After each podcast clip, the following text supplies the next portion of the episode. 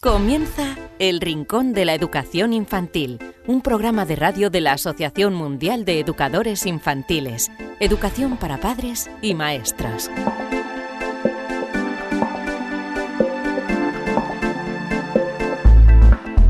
Hola a todos y bienvenidos a una nueva edición del Rincón de la Educación Infantil, en este caso en el programa eh, número 20. Bienvenidos todos, ya seáis padres, maestros o simplemente interesados en la educación infantil.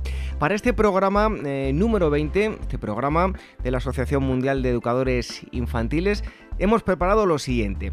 En primer lugar, vamos a dar la bienvenida a Emilio Ginés, nos va a hablar de psicomotricidad, él forma parte de la Escuela Internacional de Psicomotricidad y nos va a hablar de este importante asunto está claro, en la etapa infantil, aunque también lo eh, tocaremos algunos temas que están relacionados con todas las edades, pero sobre todo la psicomotricidad en la etapa infantil.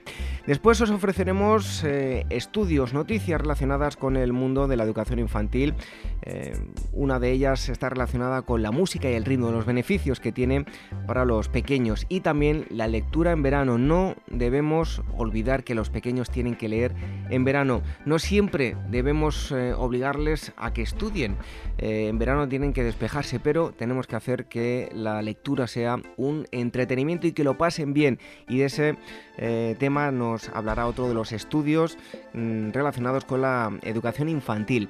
Tendremos a uno de nuestros expertos, hasta ahora ha estado con todos vosotros semana tras semana Marisol Justo, que seguirá, no nos va a abandonar, pero cada semana tendremos a un experto diferente y esta semana vamos a tener a Rafael Sanz. Os lo presentaremos en un momento. Él es eh, docente con amplia experiencia y también contestará todas las eh, preguntas que nos habéis enviado. Y también tendremos eh, una experiencia curiosa y muy interesante que no debéis dejar de escuchar. Se llama Taller de Abuelos. Para terminar, como siempre, os regalaremos un cuento. Bueno, las formas de contactar muy fácil a través del correo electrónico rincóninfantil.org. También tenéis un montón de recursos y todos los programas hasta ahora emitidos en nuestra web.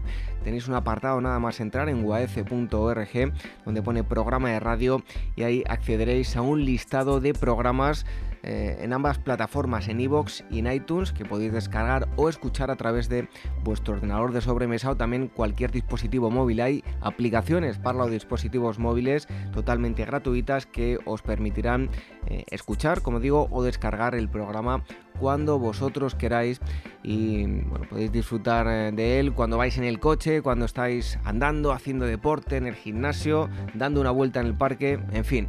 Esto, como siempre decimos, es radio a la carta.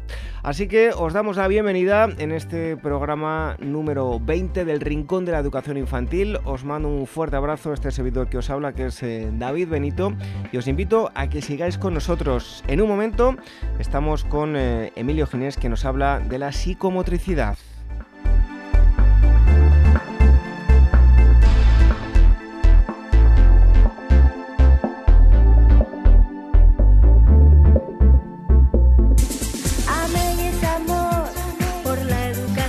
La Asociación Mundial de Educadores Infantiles AMEIUAECE organiza el Congreso Internacional Innovando en el Aula de Educación Infantil, educación de 3 a 7 años, los días 25, 26 y 27 de noviembre de 2016 en Madrid. La infancia necesita docentes con aptitudes y actitudes que faciliten experiencias de aprendizaje flexibles, innovadoras, adecuadas a los intereses de los niños y que promuevan su participación activa y entusiasta.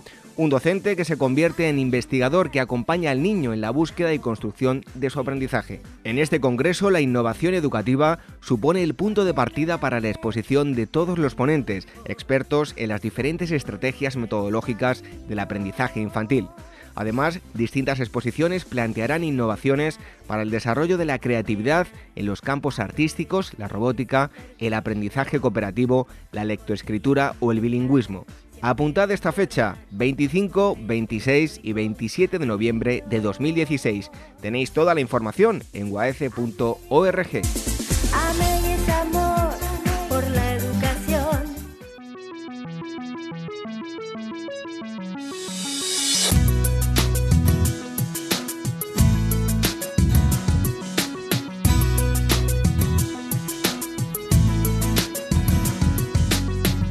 Con la primera entrevista de hoy y nos vamos a, ir a un lugar que está en eh, Madrid. Vamos a hablar con Emilio Ginés eh, Morales, que es director pedagógico de la Escuela Internacional de Psicomotricidad y vamos a hablar precisamente de eso, eh, de psicomotricidad. Em, Emilio Ginés, muchísimas gracias por estar con nosotros en el Rincón de la Educación Infantil. Hola, encantado, encantado de que hayáis contado conmigo para, para hablar sobre la psicomotricidad, que es un tema en el que llevo trabajando tantos años. Bueno, pues eh, para meternos ya de lleno en el tema, em, Emilio, en cuanto a la práctica psicomotriz, em, ¿se está trabajando bien en, las aulas? ¿Cuáles son los principales errores que, se están cometiendo? Pues mira, hay mucha diversidad en las maneras de trabajar y no existe un modo coordinado de afrontar el trabajo psicomotriz entre los distintos profesionales hoy. Y yo creo que quizás esto es uno de los principales retos en el ámbito educativo, en la psicomotricidad que tendremos que abordar en el futuro, intentar encontrar líneas comunes de trabajo e intentar eh, pues compartir de alguna manera la forma de actuar. De todas maneras, eh, yo pienso que en la actualidad ah, hay algunos errores que se repiten más frecuentemente cuando se habla de psicomotricidad o cuando se entiende eh, cómo trabajar la psicomotricidad. Mira, por ejemplo, uno de ellos es no centrarse en el cuerpo como base de la personalidad sino que se entiende como si fuera un objetivo más en la programación, pues que hay que reconocer, que hay que memorizar y que hay que recordar. Otra cosa es que eh, solemos pensar el cuerpo y representarlo conociendo y nombrando sus partes, sin pensar en que eh, el cuerpo es una unidad que actúa implicándose en las relaciones con los otros y que lo importante no son tanto sus partes, sino cómo como ser global nos implicamos y nos relacionamos con el mundo en el que hay, que hay alrededor y con el entorno. Por otra parte, otro de los errores también es que convertimos el movimiento corporal en algo meramente funcional. Algo que sirve para realizar algo. Tenemos un cuerpo y los cuerpos forma, está formado por una serie de miembros y partes que lo que tienen que realizar son fines determinados. Por ejemplo, los pies son para ir a un lugar, las manos son para coger un, cosas, herramientas, utensilios, objetos. Los dedos son para coger adecuadamente la cuchara a la hora de comer o el lápiz a la hora de dibujar. Entonces esto hace que nos olvidemos que el cuerpo tiene una función muchísimo más creativa y muchísimo más eh, virtual que la mera funcionalidad. Por otra parte, otro de los problemas que tenemos es que mm, continuamente intentamos forzar el cuerpo a que se adapte a las normas. Entonces, en vez de trabajar eh, o a ver en las escuelas infantiles o en, o en los colegios espacios para trabajar creativamente, para trabajar el movimiento, para trabajar la libertad expresiva, pues normalmente siempre trabajamos eh, el cuerpo para mantenernos inmóviles, sentados en la mesa, los mejores chicos, los que más se valoran, los que se consideran que son eh, un poco el modelo, son aquellos que no se mueven, que están siempre obedeciendo a las órdenes. Y, entonces vamos viendo cada vez más eh, que el modelo a seguir en, en el niño es aquel niño que no se mueve, que es un poco como el niño florero, por llamarlo de alguna manera, ¿no? Y entonces aprendemos a, modelar el cuerpo en la inmovilidad. Y otra de las cosas también eh, que se hace muy frecuentemente, esto podemos decir que es, eh, vamos, casi casi generalizado, es que trabajamos siempre la psicomotricidad y se confunde mucho con las actividades oculomotrices, como si solamente trabajar corporalmente fuera trabajar eh, las interacciones mano-ojo. Pues, por ejemplo, para como es, eh, coger adecuadamente el lápiz para escribir letras, para escribir números, para dibujar. En fin, vamos segmentando, dividiendo, parcializando todo lo que es la unidad corporal y toda la riqueza que tiene la expresividad corporal y la vamos convirtiendo en meras funciones. Esto yo creo que sería más o menos un poco los errores en los que solemos, caer, ¿sabes? Muy frecuentemente. Bueno, eso en cuanto a los errores, pero eh, ¿cómo podríamos eh, definir, eh, bueno, pues vuestro trabajo en la práctica psicomotriz con los niños de 0 a 6 años? Pues mira, la esencia de la práctica psicomotriz, eh, como te he dicho antes, es eh, afrontar el cuerpo de una manera global, no segmentaria, ¿no? Entonces es darle el valor eh, al cuerpo que tiene y a la acción corporal como un lenguaje. Eh, el, movimiento expresivo que tiene el cuerpo es una manera de comunicarse, no es algo que es meramente objetivo, no es un instrumento sino que habla de nuestra relación con nosotros mismos y con los otros. Y eso es lo primero que tenemos que aprender cuando se trabaja con psicometricidad, que estás afrontando la manera en la que el otro se expresa y en la que el otro se comunica con el medio. Esto es muy importante. Otra de las eh, cosas que yo creo que definirían el trabajo psicomotriz y mi trabajo cuando estoy en el aula de, psicomotricidad es eh, trabajar el cuerpo no tan solo para conocerlo con la memoria, ¿no? como, te he dicho antes, sino considerar al cuerpo pues el centro del mundo, por llamarlo de alguna manera, y de la relación que mantenemos con todo lo que hay a nuestro alrededor.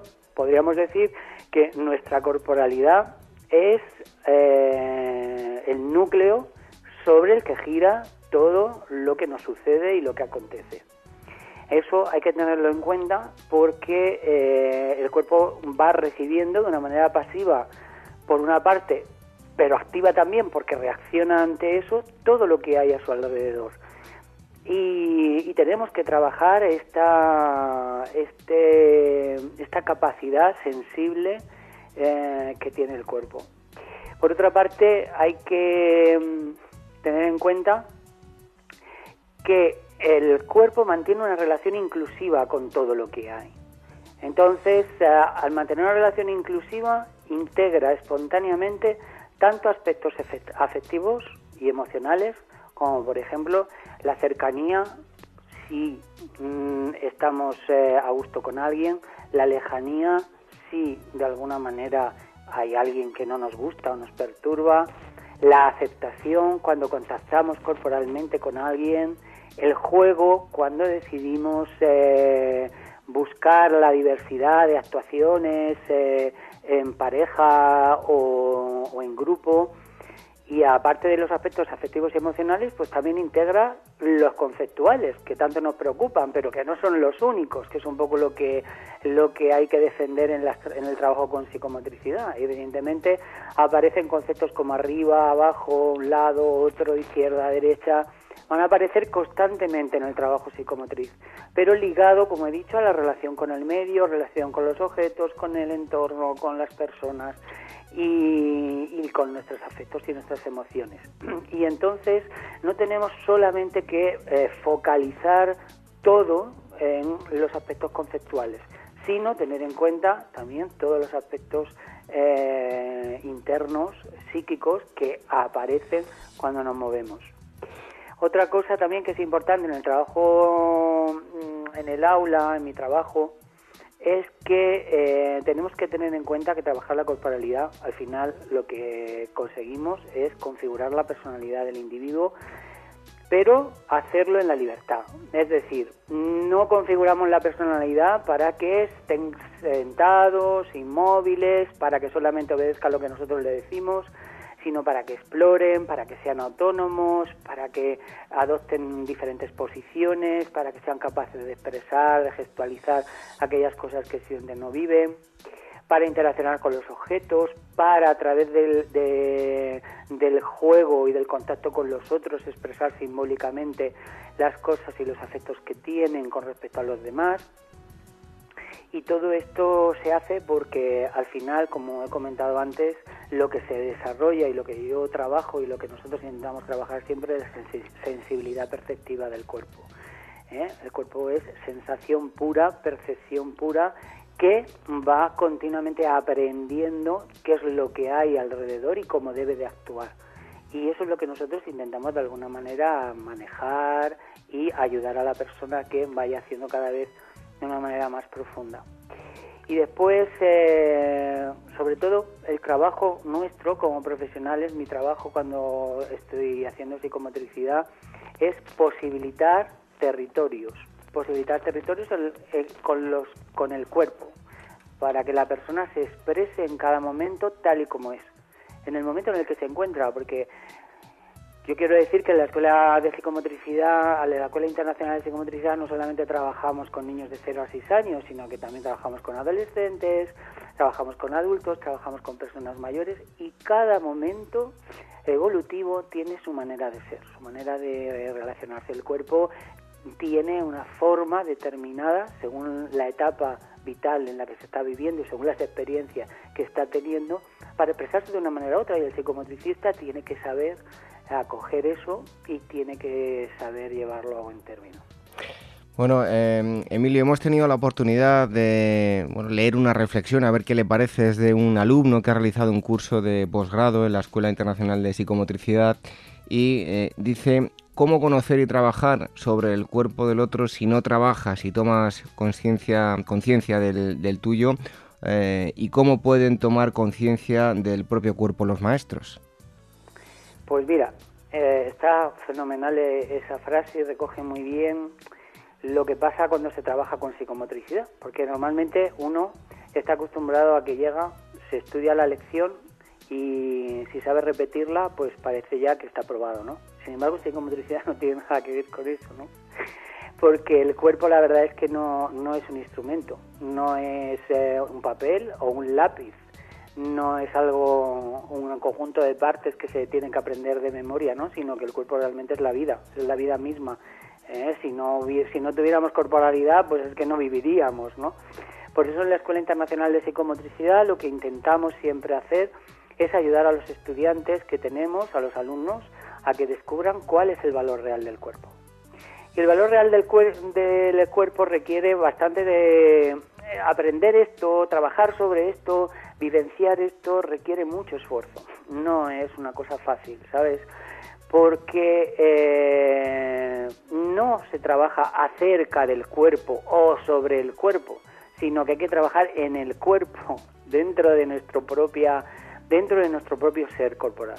Así pues, eh, aparecen muchas eh, resistencias, muchos miedos, muchos bloqueos internos, en parte porque nuestra cultura y nuestra educación siempre ha pensado el cuerpo eh, como algo que es pecaminoso, que mejor no tocar, que la mente es lo más importante, que lo que se sabe o lo que se conoce intelectualmente, que la inteligencia como entidad así abstracta que vuela por los aires es eh, superior y nunca hemos considerado que realmente eh, vivimos corporalmente y nuestra inteligencia no es más que una manera de adaptarse vitalmente a las circunstancias que vivimos. Entonces, ¿cómo pueden tomar conciencia del, propio cuerpo nuestros maestros o maestras? Porque tenemos que decir que la mayoría de los que trabajan en 0 o 6 años, como tú bien sabes, pues son maestras, ¿no? Pero bueno, también es verdad que hay maestros y está fenomenal que, que haya esta, mm, eh, que contemos tanto con hombres como con mujeres en la educación eh, de niños pequeños porque esto posibilita las identificaciones y, la maduración eh, pues eh, digamos de una manera mucho más espontánea y libre no pero mira para tomar conciencia del cuerpo mm, lo que te vuelvo a decir es que un poco es que no hay que considerar el cuerpo un objeto no algo que hay que representar sino que eh, el cuerpo es sobre todo experiencia que hay que vivir subjetivamente en relación con lo que nos rodea. El cuerpo tiene esa, esa capacidad de ser sujeto y objeto a la vez. La escuela lo ha convertido en un objeto. La psicomotricidad lo que intenta es combinar lo objetivo que tiene el cuerpo con lo subjetivo, la conceptualización del cuerpo, la representación del cuerpo con la presentación del cuerpo. También es fundamental, por supuesto, aprender a jugar. Esto es fundamental para tomar conciencia del cuerpo, pero jugar evidentemente eh, moviéndose, no jugar solamente a hacer puzzles, sino jugar a coger, a, lanzar, a, meter, a sacar, a, manifestar tus emociones, eh, cómo te encuentras hoy a través de tus movimientos, tus gestos, reconocerlos, poder ayudar al otro a ir evolucionando a partir de lo que te enseña, ir tomando conciencia de cómo, cómo tu cuerpo eh, eh, emite mensajes y cómo tienes que comprender esos mensajes y cómo puedes hacer que tu psique evolucione así sabes escucharte a ti mismo y comprenderte a ti mismo expresivamente. Por eso en nuestros cursos hemos eh, de trabajar con el adulto siempre. En la Escuela mm, Internacional de Psicomotricidad planteamos diferentes situaciones sensoriomotrices con los objetos, con los otros, el significado simbólico que el lenguaje del cuerpo transmite constantemente a través de los movimientos, los gestos, las posiciones, las situaciones, etc. Y ir poco a poco haciendo, actuando, practicando, experimentando, viviendo el cuerpo y a la vez hablando, reconociendo, y tomando conciencia de lo que nos está sucediendo. Bueno, ya para finalizar, eh, ¿qué consejos eh, podrías darle a todos aquellos maestros para que puedan trabajar la psicomotricidad eh, de alguna forma entendida como la historia de, la personalidad a través del lenguaje no verbal y, del movimiento? Pues mira, lo primero es que el, tema del que te estoy hablando es un tema mm, hay que, del que hay que aprender. ¿sabes? Es un tema complejo, no es una, eh, no es algo fácil, no es algo fácil, es muy complicado, entre otras cosas porque es difícil de inmovilizar el movimiento, que el movimiento no se puede inmovilizar porque mientras que vivimos estamos actuando siempre. Entonces, el encuentro con el cuerpo requiere un conocimiento de las teorías evolutivas y del desarrollo emocional muy, muy elaborado. Porque eh, es verdad que tenemos teorías evolutivas, por ejemplo la de Piaget, la de Henri Vallon, eh, tenemos eh, aspectos del desarrollo emocional muy elaborados, por ejemplo a partir del psicoanálisis, con Freud, Winnicott, pero nosotros tenemos que aprender a todos estos aspectos evolutivos del desarrollo emocional a integrarlos y comprenderlos dentro de la expresión corporal y del movimiento no solo dentro del desarrollo mental o conceptual del individuo, sino esto cómo se aplica al desarrollo corporal y a la manifestación corporal y a la expresión eh, corporal. Y esto es complicado, muy, muy difícil y hay que aprenderlo. Esto hay que aprenderlo. Otra cosa que hay que aprender es eh, un poco lo que te he comentado, que el modo de expresarse en el mundo de las diferentes eh, personas, dependiendo de la etapa evolutiva en la que estén viviendo, pues tienen formas de decirse diferentes, tanto a nivel gestual, postural, actitudinal y que además todas estas formas de decirse, que como hemos dicho antes son un lenguaje, tocan aspectos muy profundos de la persona. Cuando la persona se expresa de una manera no es porque sea una niñería o un capricho, ¿no? Que es lo que decimos, ¿no? Es que está muy mimado, es siempre la misma palabra, es que siempre está llamando la atención, sino que realmente en las sesiones de psicomotricidad, en el trabajo de psicomotricidad, intentamos encontrar el significado, el sentido profundo de qué significa un movimiento, un gesto, una actitud, etcétera.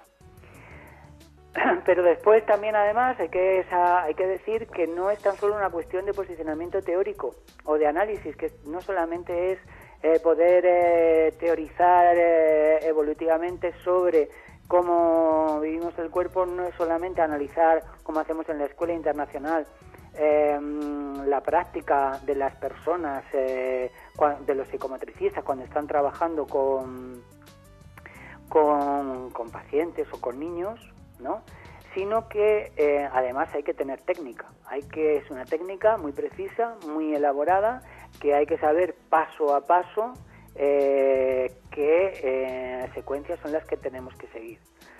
Este, esta técnica se basa en una, en, en una creación de diferentes situaciones psicomotrices que propician la evolución y el crecimiento del individuo. Y esta técnica, es decir, el conocimiento de estas situaciones psicomotrices que tenemos que plantear en el aula, para eh, que eh, el, niño a nuestro cargo eh, pueda vivir todas las experiencias corporales posibles, las máximas, para enriquecer su capacidad sensible, corporal, emocional, pues todo esto, toda, esta técnica tenemos que aprenderla, ¿no? Por otra parte, es muy importante también que el maestro y la maestra descubran el poder educativo que tiene para el niño trabajar con el cuerpo, ¿no? Porque favorece sobre todo algo que es fundamental en nuestra sociedad y es crear unas relaciones basadas en el respeto al otro. Porque date cuenta que cuando escuchas profundamente al otro, cuando le ves cómo se mueve, cuando aceptas eh, sus expresiones, sus gestos, cuando intentas contestar y mm, de alguna manera eh, conducir y, facilitar eh, la expresión del otro, de alguna manera le estás ayudando también a que mm, no se estanque en determinados comportamientos, en determinadas conductas, sino a que vayas siguiendo, explorando, buscando formas nuevas de comunicación y, eso realmente ayuda al, respeto al otro porque el otro se siente escuchado. Y al sentirse escuchado también quiere de alguna manera devolverle al otro eh, pues bueno una gratitud no entonces vemos muchas veces como los niños eh, esto lo hacen lo vemos continuamente como los niños al final se adaptan a lo que el adulto quiere. Si el adulto al final lo que pretende el educador, la educadora, lo que pretenden es tener un niño florero, al final el niño acabará siendo un niño florero porque al final lo que realmente quiere es que el adulto le quiera, ¿sabes? Le, le, estime. Si, pero si, tiene un adulto que quiere escucharle, que quiere comprenderle, que quiere verle, eh, que quiere ayudarle a manifestarse y que quiere hacerle evolucionar y comprenderse a sí mismo, pues el niño cada vez más intentará también comprenderse a sí mismo. ¿no? Y por supuesto mm, yo creo que, que esto lo que hace es ayudar a, los niños a si tienen un, un, espacio de psicomotricidad en donde puedan trabajar con el adulto y en conexión con él mm, a través de los objetos a través de del juego con su propio cuerpo a través del contacto con los demás eh, viendo cómo van Em, articulando las diferentes relaciones a nivel corporal, introducir juegos que puedan ayudarle a que se relacionen cada vez mejor, pues todo esto es fundamental para el crecimiento. Es, un, es una manera de decirle al niño, mira, todo está en ti, todo tú son posibilidades que tienes dentro que están en tu propio en tu propia corporalidad, en tu propio ser y puedes conseguirlo. Adelante no hay ningún problema, puedes hacerlo, ¿no? Puedes evolucionar y puedes ser como tú eres. Yo creo que esto es un poco la idea de, la educación, ayudar al otro haciendo como es, poder adaptarse a las circunstancias que vive. Bueno, pues hoy el tema que hemos tocado es la psicomotricidad. Hemos estado hablando con eh, Emilio Ginés eh, Morales, que es director pedagógico de la Escuela Internacional de Psicomotricidad. Eh, Emilio, muchísimas gracias por haber estado con nosotros eh, aquí en el Rincón de la Educación Infantil. Oye, pues muchísimas gracias, encantado de estar con vosotros y hasta cuando queráis, ¿vale? Un abrazo a todos. Un fuerte abrazo.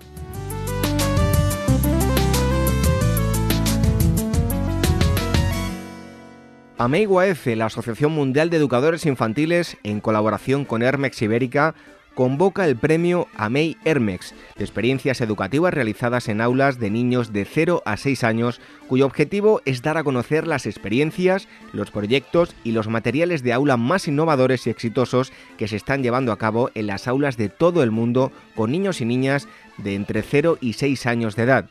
Hay dos categorías, experiencias con niños y niñas de 0 a 3 años y con niños y niñas de 0 a 6 o 7 años. El trabajo ganador de cada categoría recibirá 1.000 euros y además asistirá al Congreso Internacional celebrado en Madrid, innovando en el aula de educación infantil los días 25, 26 y 27 de noviembre de 2016. Tenéis toda la información en uaf.org.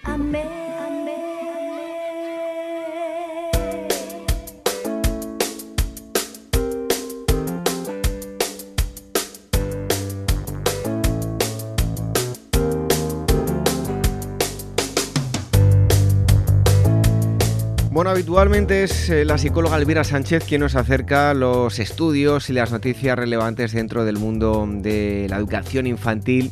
Y hoy voy a ser yo quien os acerque algunas de esas noticias. Concretamente, en primer lugar, os traigo un estudio que trata sobre los beneficios de la música para los más pequeños. Y es que no solo hay que ponerles eh, música clásica, sino que toda la música puede ser beneficiosa. El simple hecho de que los pequeños eh, practiquen con los ritmos va a traer cosas positivas para los niños y las niñas.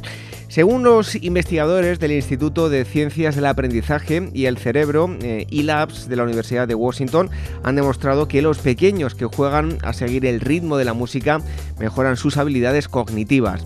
Después de varias sesiones, los niños de 9 meses eran más capaces de identificar y hacer predicciones de patrones no solo en la música, sino también en el habla. Según los científicos, estas experiencias musicales tempranas pueden tener un efecto más global en la inteligencia del bebé. Para Patricia Kuhl, que es directora de eLabs, eh, considera que los bebés experimentan un mundo complejo en el que los sonidos, las luces y las sensaciones varían constantemente. Y además dijo que el trabajo del bebé es reconocer los patrones de actividad y predecir lo que va a ocurrir eh, a, continuación. La percepción de los patrones es una importante habilidad cognitiva y la mejora de esa capacidad temprana puede tener efectos a largo plazo sobre el aprendizaje. Del mismo modo que la música, el lenguaje tiene fuertes patrones rítmicos y es precisamente la capacidad de identificar las diferencias en los sonidos del habla lo que ayuda a los bebés a aprender a hablar. Y en este sentido, se llevó a cabo el experimento para ver si la enseñanza de los bebés de un ritmo musical podía ayudarles con los ritmos del habla. Y en efecto, las conclusiones a las que llegaron los investigadores sugieren que la participación en las sesiones de juego con música mejoraron la capacidad de los bebés para detectar eh, patrones de sonidos.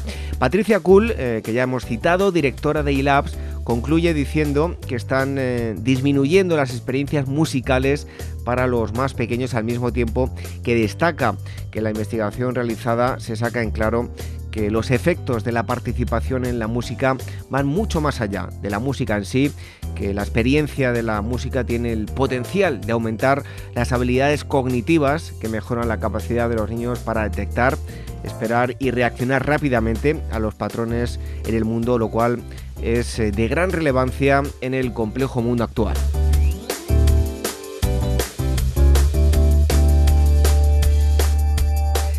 Eso en cuanto a la música, pero en segundo lugar os voy a hablar de algo que ya venimos diciendo a lo largo de todos los programas, lo importante que resulta la lectura en la etapa infantil. Está claro que el verano es para dejar eh, la mente eh, descansar y en ocasiones leer es sinónimo de estudiar.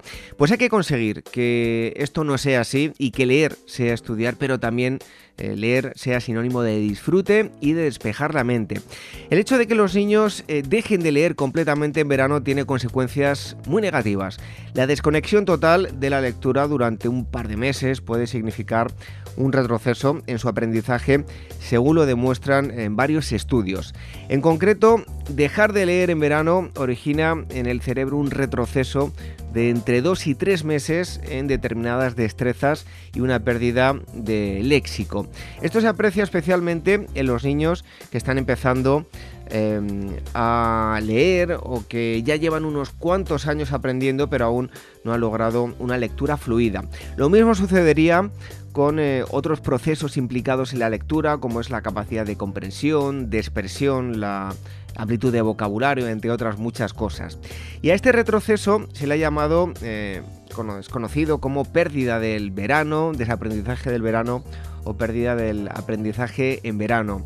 Eh, afectar puede afectar a adultos y no adultos, pero resulta mucho más evidente en los niños que están en pleno proceso de desarrollo y aprendizaje y es que, aunque el agotamiento sea real, después de tantos meses de colegio, eh, bueno, pues son necesarios los paréntesis en las vacaciones, pero eh, no debemos aislar a los niños del proceso de aprendizaje. De esta forma, conseguiremos que cuando se reincorporen al nuevo curso en septiembre, no presenten retroceso en su aprendizaje, sino que siga aprovechando los eh, múltiples beneficios de la lectura.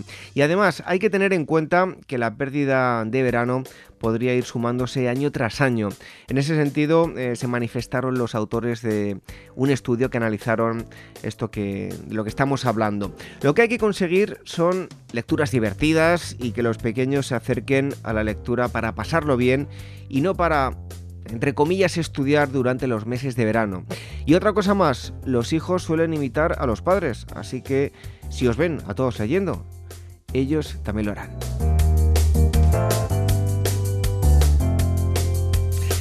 Bueno, estos son los eh, dos estudios en torno a la música en la etapa infantil y también sobre la lectura, lo importante que resulta leer para los más pequeños. Como ya os hemos dicho, tenéis que conseguir que se diviertan leyendo en los meses de verano y que lo aíslen del estudio, que disfruten con las lecturas. Habitualmente todos estos estudios os los acerca mm, Elvira Sánchez, la psicóloga Elvira Sánchez, y hoy os lo he acercado yo. En un momento vamos con una interesante experiencia aquí en el Rincón de la Educación Infantil. ¿Quieres formar parte de la gran familia de profesionales de la educación infantil del mundo? Solo en Facebook somos ya más de 110.000. Asociate hoy mismo y empieza a disfrutar de gran cantidad de ventajas de las que ya disfrutan maestros como tú. Y cuantos más seamos, más podremos hacer por mejorar la calidad de la educación que reciben los más pequeños. Todos los detalles en la web de la Asociación Mundial de Educadores Infantiles www.uaece.org. El Rincón de la Educación Infantil, la radio de la Asociación Mundial de Educadores Infantiles.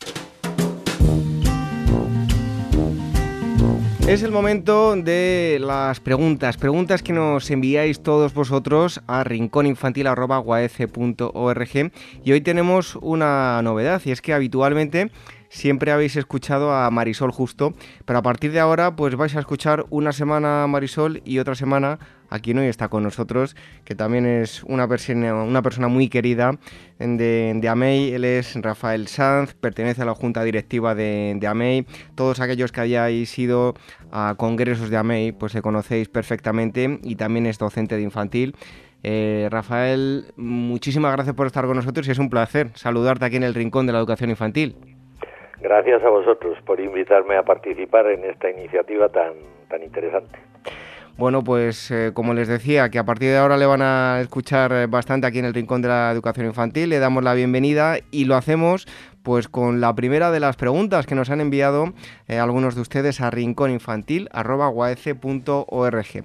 Bueno, Rafa, pues vamos con la primera de ellas. En este caso nos escribe Manuel desde Madrid y eh, dice, somos un matrimonio que en poco tiempo vamos a tener nuestro primer hijo. Yo soy partidario de llevarle a una escuela a partir de los cuatro meses y mi mujer no.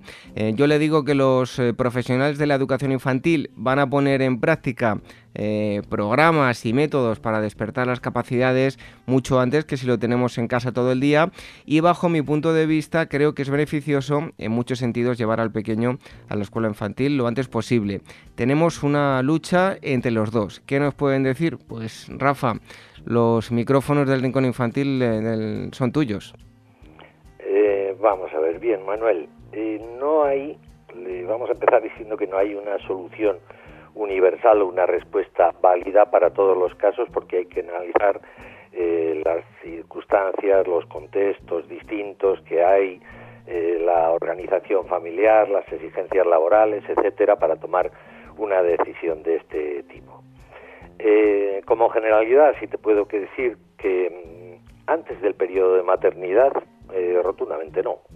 O sea, el sitio del niño, mientras hay permiso de maternidad, yo entiendo que es el, hogar. Aquí en España son 16 semanas, los cuatro meses clásicos, pero me sorprendió en una pertenencia que fui a dar a, Polonia que allí el periodo de maternidad eh, regulado por la legislación laboral es de 12 meses, todo un añito que puede quedarse la madre con el, con el niño en casa.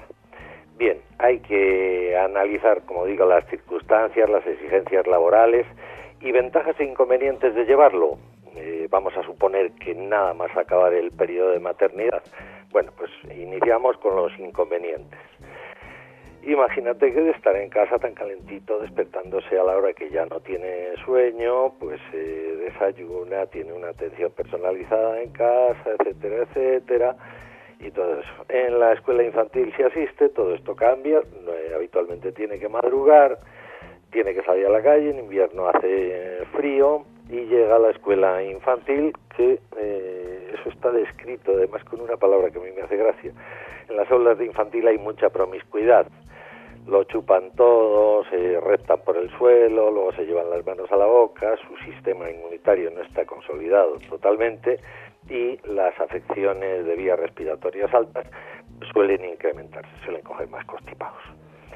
Eh, estas son algunas de las pegas que veo yo para asistir a la escuela infantil, pero también tiene muchos beneficios. Evidentemente, como dices, el personal que va a atenderlos se ha formado para ello, eh, todo el entorno está diseñado mm, para sus necesidades, no hay cosas que se puedan romper habitualmente, no hay demasiados sitios donde golpearse, los elementos que hay permiten la interacción y crear oportunidades de aprendizaje, van a eh, tener sus primeras interacciones con sus iguales y van a tener que aprender a, solucionar los pequeños conflictos que ya se van a empezar a, plantear, van a tener que mm, sufrir, entre comillas, o acostumbrarse, adaptarse a lo que es un régimen colectivo, en colectividad van a tener que esperar turno para comer, para que les cambien el pañal, con criterios lógicos, evidentemente, suelen comer el primero que ha desayunado, etcétera.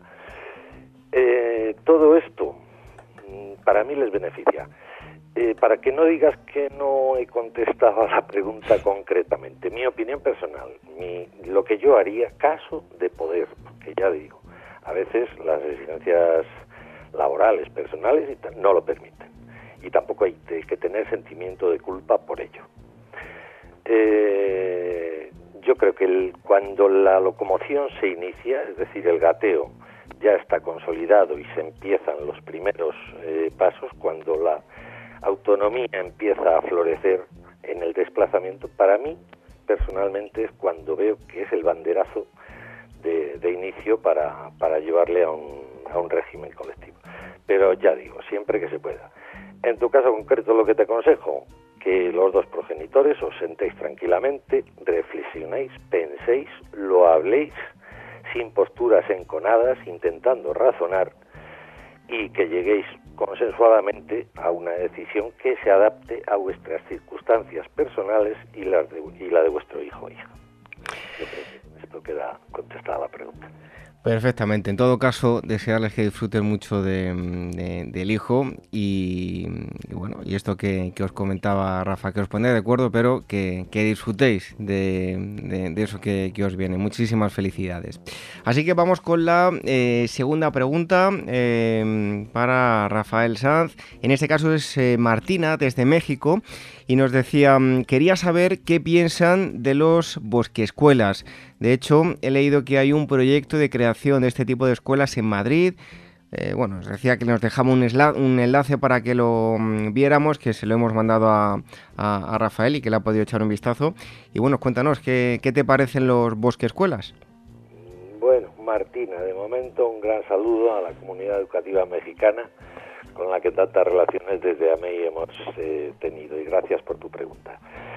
Eh, no conozco mucho el proyecto este. Eh, tengo, tengo constancia de que sí, que se inició en, Dinamarca y parece ser que pone su énfasis en como una escuela de naturaleza, pero eh, regulada y metida en la propia naturaleza y que dura todo el curso escolar, o sea que sería diferente a lo de las aulas de naturaleza que conocemos aquí o las experiencias de granja escuela que se suelen hacer o en periodo extraescolar o dentro del, periodo lectivo, pero mm, en una mínima parte, digamos, como conocimiento de la naturaleza. Estas escuelas eh, ponen el énfasis en, que la actividad eh, escolar se incluya en la, en la propia naturaleza. Bien, en principio no me parece mal. Eh, únicamente veo si es en Dinamarca hace frío ¿eh?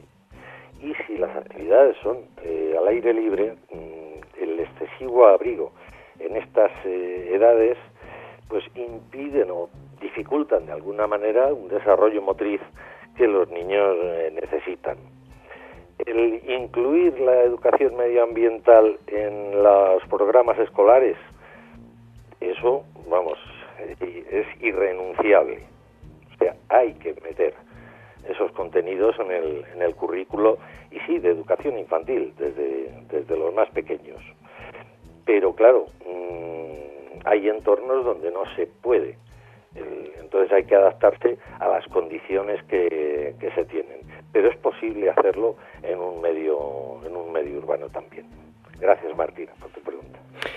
Y vamos con la tercera de las preguntas. En este caso no nos especifican desde dónde nos escriben. Eh, se llama Estela y nos dice, bueno, un tema que en alguna que otra ocasión ya hemos tratado. un buen tema ah, para debatir. ¿Qué resulta más beneficioso para los pequeños de uno o dos años? ¿Los juguetes de madera, rompecabezas, cochecitos o las tablets. Tengo entendido que a estas edades eh, las tablets perjudican la vista de los pequeños. Ahora nos va a contestar Rafa. Yo sí diré que eh, he comprobado muchas ocasiones que al final los niños ni juguetes ni tablets se tiran a por las cajas, curiosamente. Así que, ¿qué te parece, Rafa? Vamos a ver, hay una tendencia a demonizar las tablets y algunos eh, elementos mm, electrónicos. A ver, los aparatos son inocentes, los aparatos no han hecho nada, los aparatos no tienen culpa de nada. El, el problema, el asunto en el que debemos centrarnos es en el uso que se hace de, ellos. Es como la televisión, la televisión eh, como aparato no, no, no es culpable de nada el problema es la porquería de contenidos que nos, que nos meten en ella. Pues en las tablets, eh, más o menos los niños. Los niños a esta corta edad eh, lo que necesitan son experiencias vivenciadas en contextos significativos, que les van funcionales, que les valgan para eh, crear situaciones de aprendizaje. Eso desde la escuela, desde el hogar, se puede hacer. Se puede hacer con todo tipo de elementos, con construcciones, con las cajas que, decía David, con las tablets, con un ordenador, con un móvil, con eso. Pero lo que más nos exigen y lo que mejor les viene y lo que más los beneficia es lo que es más caro para nosotros, que es el tiempo. Nuestro tiempo. Eso les beneficia un montón. El interactuar con ellos, y claro que se puede ver una, una tablet contenidos y ir hablando sobre ello, provocar y estimular su producción oral, que les viene de, de maravilla. Pero claro, si la tablet la vamos a utilizar para ponerles unos vídeos y decir, toma, y estate quietecito aquí que voy a hacer unas cosas, tal, eso no le va, ni, ni siquiera en el desarrollo del lenguaje. Está demostrado que en eh, la, la interacción conversacional sí que desarrolla y provoca la aparición y desarrollo del lenguaje. la televisión o, el, o las tablets o las películas o los vídeos y todo eso, no tanto. Algo desarrollan, pero no tanto como la interacción conversacional. ¿Por qué? Porque no se ajustan a contexto. Porque no tienen elementos significativos para que el niño pueda asociar palabra objeto, palabra idea. Entonces, eh, pues mucha precaución. Yo creo que no tengo constancia, yo creo que no la hay, de que sean perjudiciales eh, para la salud. Las, las exposiciones prolongadas, por supuesto, que todo depende de la, de la medida. Eh, todos diríamos leer es bueno, pues claro que sí, leer es bueno pero todo depende también de la dosis, porque imaginemos que si por leer mucho comemos rápido y mal, quitamos horas de sueño, nos dejamos de tener relaciones y solo nos dedicamos a leer, a lo mejor leer en ese caso no es tan bueno. O sea que mm, tenemos que contextualizar todo para, para ver si algo es beneficioso o no, porque las cosas no son así eh, radicales de, sí o no. Hay entre el blanco y el negro hay una, una amplia gama de, de grises. Y si lo utilizamos como un medio, resumiendo para la respuesta concreta, si lo utilizamos como un medio para conseguir algo en interacción con el niño, puede ser muy útil. Si lo utilizamos como un entretenimiento para que nos deje tranquilos y que teniendo la concepción de que sí, que, aprende muchas cosas con eso, que es muy beneficioso para la toma, pues entonces yo ahí sí que diría que no. Bueno, pues eh, ahí estaban las tres preguntas que, como siempre, damos eh, contestación, o mejor dicho, nos da, eh, en este caso, Rafael Sá, también Marisol Justo, entre los dos. A los dos les podéis enviar vuestras dudas, vuestras preguntas a rincóninfantil.org como eh, en el caso de hoy que hemos contestado estas tres de Manuel de Madrid, Martina de México y eh, Estela, que no nos decías desde, desde dónde nos escribía. Rafael Sanz, muchísimas gracias por haber estado con nosotros en el Rincón de la Educación Infantil y bueno, ya te esperamos pues muy pronto aquí con nosotros en el programa. Encantado de poder estar con vosotros.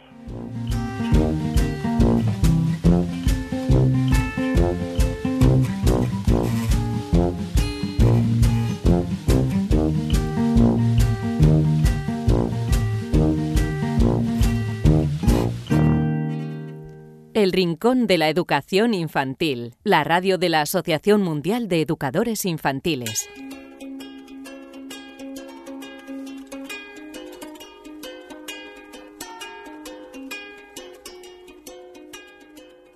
Y en esta parte final del programa, como siempre solemos hacer, es el momento de escucharos a todos vosotros, a los maestros. Recordad que si queréis em, hablarnos de alguna de vuestras experiencias, no tenéis más que escribirnos a la siguiente dirección de correo electrónico rincóninfantil.org y nos pondremos en contacto con vosotros para que nos contáis, nos contéis la, experiencia que habéis llevado a cabo en, vuestro centro. En esta ocasión nos vamos a ir hasta una escuela Em, que está en Madrid, se llama Escuela Infantil Pipo y eh, una de las, sus eh, maestras, que además es directora de la escuela, es Esther Lucio, em, como digo, de la Escuela Infantil Pipo, y nos va a hablar de una experiencia llamada Taller de Abuelos. En primer lugar, Esther Lucio, muchísimas gracias por estar con nosotros en el Rincón de la Educación Infantil. Un placer. Gracias a vosotros. Bueno, pues lo primero de todo es que nos hagas una pequeña introducción, aunque luego entraremos ya más en detalle, pero haznos una pequeña mm, descripción de lo que es la experiencia. Bien, pues lo que nosotros llamamos taller de abuelos mm, se trata, dentro de la apertura de la escuela al ámbito de la familia, hacer un hueco a la figura de los abuelos. Actualmente, bueno, pues muchos de ellos comparten bastante tiempo con sus nietos e incluso en ocasiones es el miembro de la familia más habitual por la escuela. Dejan a los niños y los recogen y bueno, son el medio de transmisión principal de información entre escuela y familia. Por otra parte, bueno, son una fuente muy rica ¿no? en vivencias y suelen transmitir su sabiduría de un modo cercano y natural. No tienen la responsabilidad directa de la educación y eso hace que la relación sea en muchos casos más relajada con un gran potencial de dedicación en tiempo y calidad. El vínculo con los abuelos es único, no se puede dar de la misma manera con ninguna otra persona, con lo cual nos parece importantísimo. Muy bien, Esther, pues eh, a, niños de qué edades habéis dirigido esta actividad? Bien, nosotros eh, la llevamos a cabo en el primer ciclo de educación infantil, en el último curso, en la etapa de 2-3 años, eh, nos parece ideal por sus características evolutivas, pero sin duda es una actividad adaptable también pues, a niños del segundo ciclo de educación infantil. Y bueno, pues lo dijimos también a, a los abuelos de estos niños, que de esta manera se sienten valorados, queridos y más cercanos a sus nietos, que son quienes les escuchan atentamente junto a sus amigos. Bueno, pues eh, háblanos, ¿cuáles son los objetivos, antes de hablar del desarrollo, los objetivos que os planteasteis? Ya nos has adelantado algo con, los abuelos, pero ¿qué objetivos planteasteis antes de, desarrollar esta actividad? Sí, pues em, es una actividad que nosotros enmarcamos mm, en el terreno de lo afectivo. Eh, por tanto, uno de los objetivos prioritarios es fomentar el área de lo afectivo social de todos los niños, no solo del protagonista que asiste su abuelo. Eh, afianzar la la expresión y la comunicación, aprender a compartir no solo material, sino también los afectos y las emociones, respetar turnos, colaborar en una tarea de equipo, conseguir mayor autonomía afectiva también.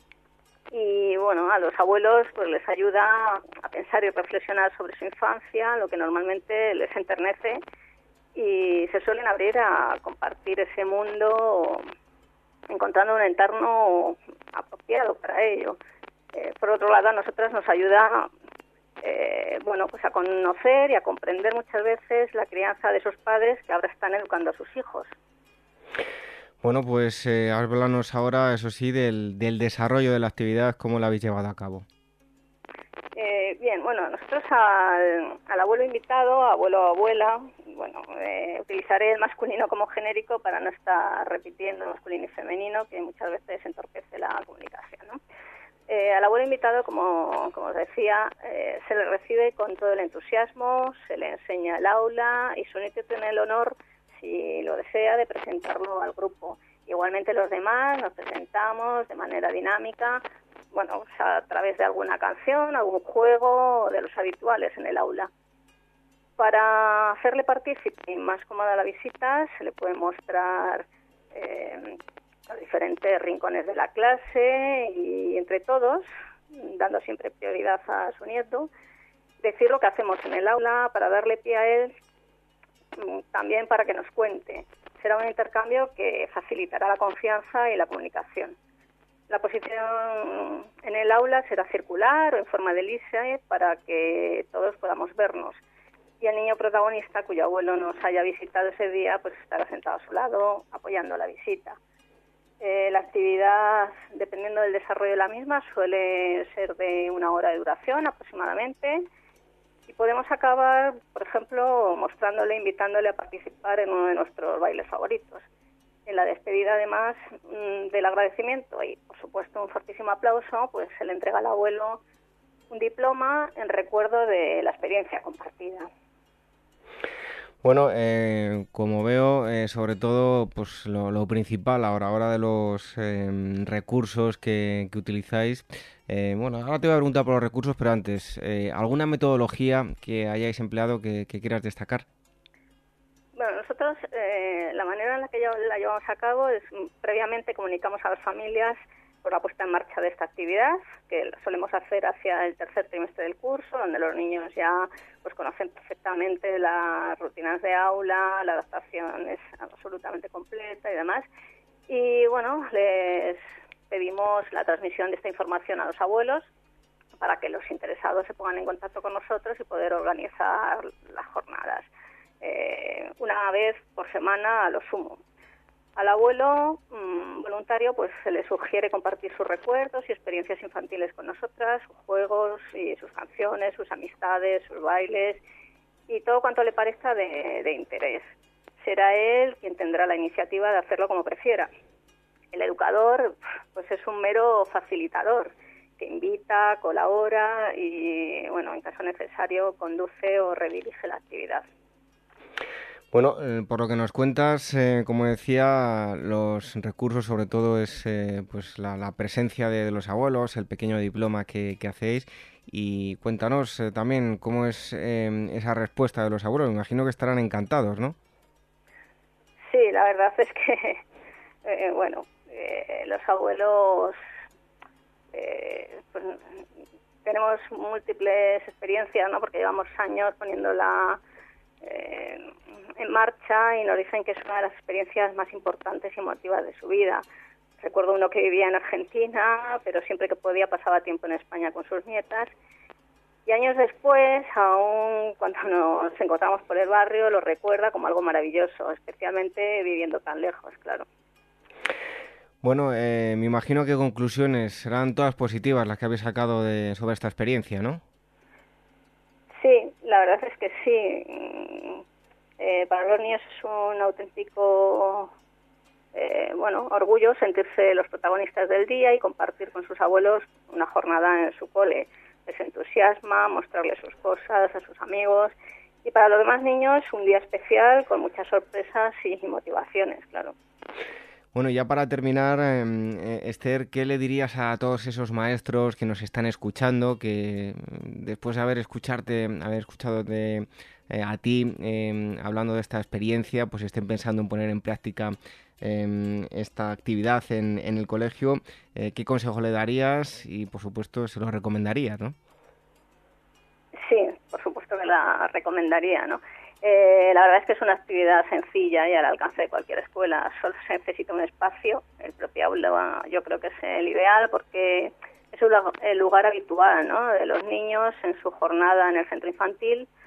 Y bueno, pues además del espacio, por supuesto, la voluntad de la apertura de la escuela, fomentando así también la relación familia-escuela, que a nuestro modo de ver es prioritaria en la educación y muy especialmente en este tramo de la educación infantil. Eh, de alguna manera es una recreación de una época en la que era fácil encontrar infinitamente menos recursos que, ahora, por lo cual mm, casi seguro que estarán al alcance de todos. Un reproductor de música, poco más. Si bien se puede contar con antelación con el invitado, por si quisiera que tuviéramos preparado o disponible algún otro tipo de material. Y bueno, me decías consejos antes, no sé si consejos, pero bueno, es importante que cada abuelo tenga su día eh, pero en el caso de que abuelo y abuela, por ejemplo, quieran compartir el taller, dado que seguramente las experiencias infantiles hayan sido distintas, pues habrá que asegurarse de que haya sintonía entre ambos y que la actividad eh, transcurra en un espacio donde uno y otros pongan sus vivencias, incidiendo principalmente en la riqueza de las diferencias y, bueno, pues aprovechando también esta oportunidad, ¿no? Para ello. Bueno, sin duda una experiencia muy bonita y seguro que los niños disfrutan teniendo a, por un día, por lo menos, por, a su abuelo como verdadero eh, protagonista. Taller de abuelos, así se llama esta experiencia, nos lo ha contado Esther Lucio, ya es maestra y directora de la Escuela Infantil Pipo en Madrid. Y le damos las gracias por habernos eh, transmitido esta experiencia tan bonita. Muchísimas gracias y un fuerte abrazo, Esther. Igualmente, otro abrazo para todos y de nuevo gracias a vosotros por la oportunidad.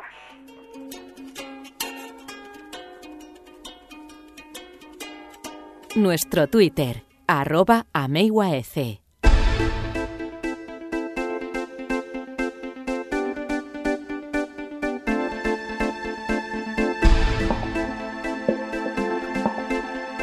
Esto es todo lo que hago de sí esta edición número 20 del Rincón de la Educación Infantil. Recordad un programa de la Asociación Mundial de Educadores Infantiles.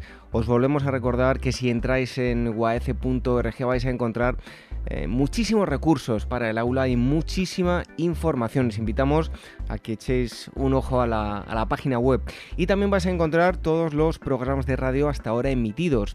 Eh, nada más entrar hay un apartado donde pone programa de radio y os llevará a un índice Todo a través de fotografías para que veáis los temas principales que vamos tocando en el programa. Y en cada programa tenéis los enlaces para que accedáis tanto a iTunes como a iVoox. Son las dos plataformas mediante las que podéis descargar el programa de radio. Os recordamos también que además de, de descargar o escuchar el programa eh, cuando vosotros queráis, lo podéis hacer a través de los eh, dispositivos móviles. Hay aplicaciones gratuitas para los dispositivos móviles, así como también para vuestros ordenadores de sobremesa que tenéis eh, iTunes y iBox, mediante los que podéis descargar o escuchar, como digo, online el programa.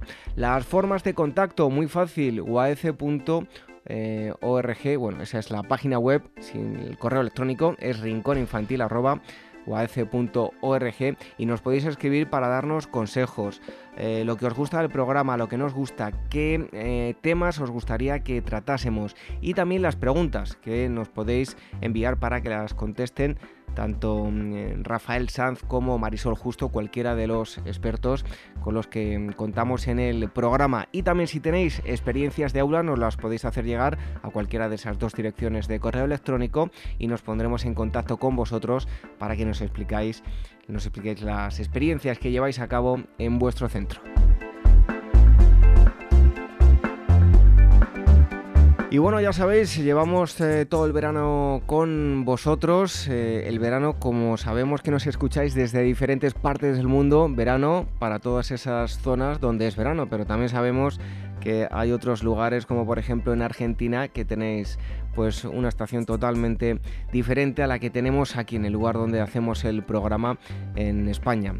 Y os recordamos que cada viernes, cada viernes tenemos programa nuevo, así que lo subiremos a nuestras plataformas y esperamos que lo descarguéis rápidamente para poneros al día con toda esa información que os damos en torno al mundo de la educación infantil.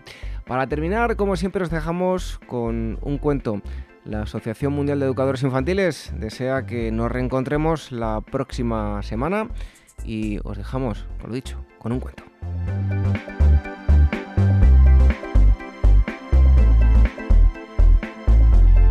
El Rincón de la Educación Infantil, la radio de la Asociación Mundial de Educadores Infantiles. Niñas y princesas.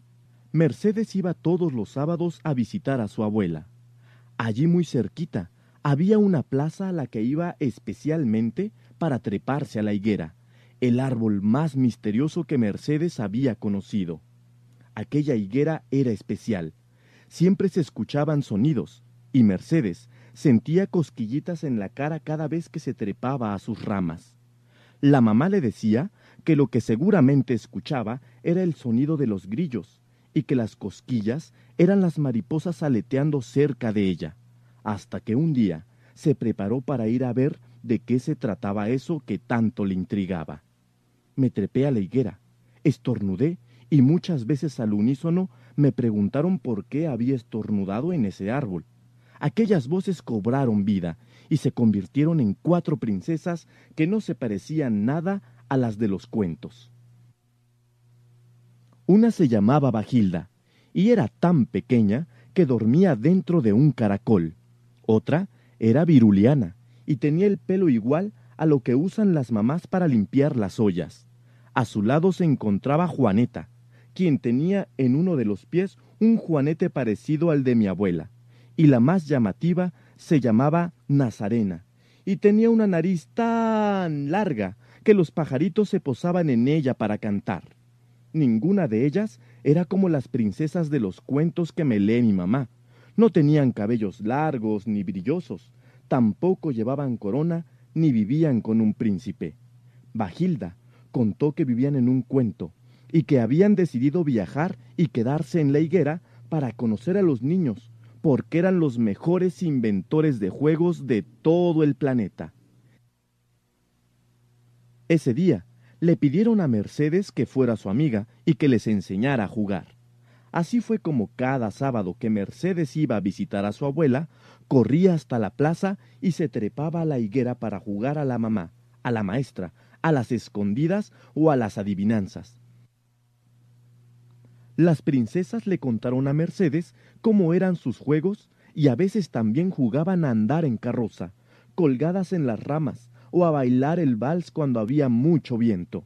Mercedes estaba feliz. Había conocido a las princesas de sus cuentos, que se parecían a ella y a sus amigas porque todas eran diferentes, y también muy, pero muy divertidas.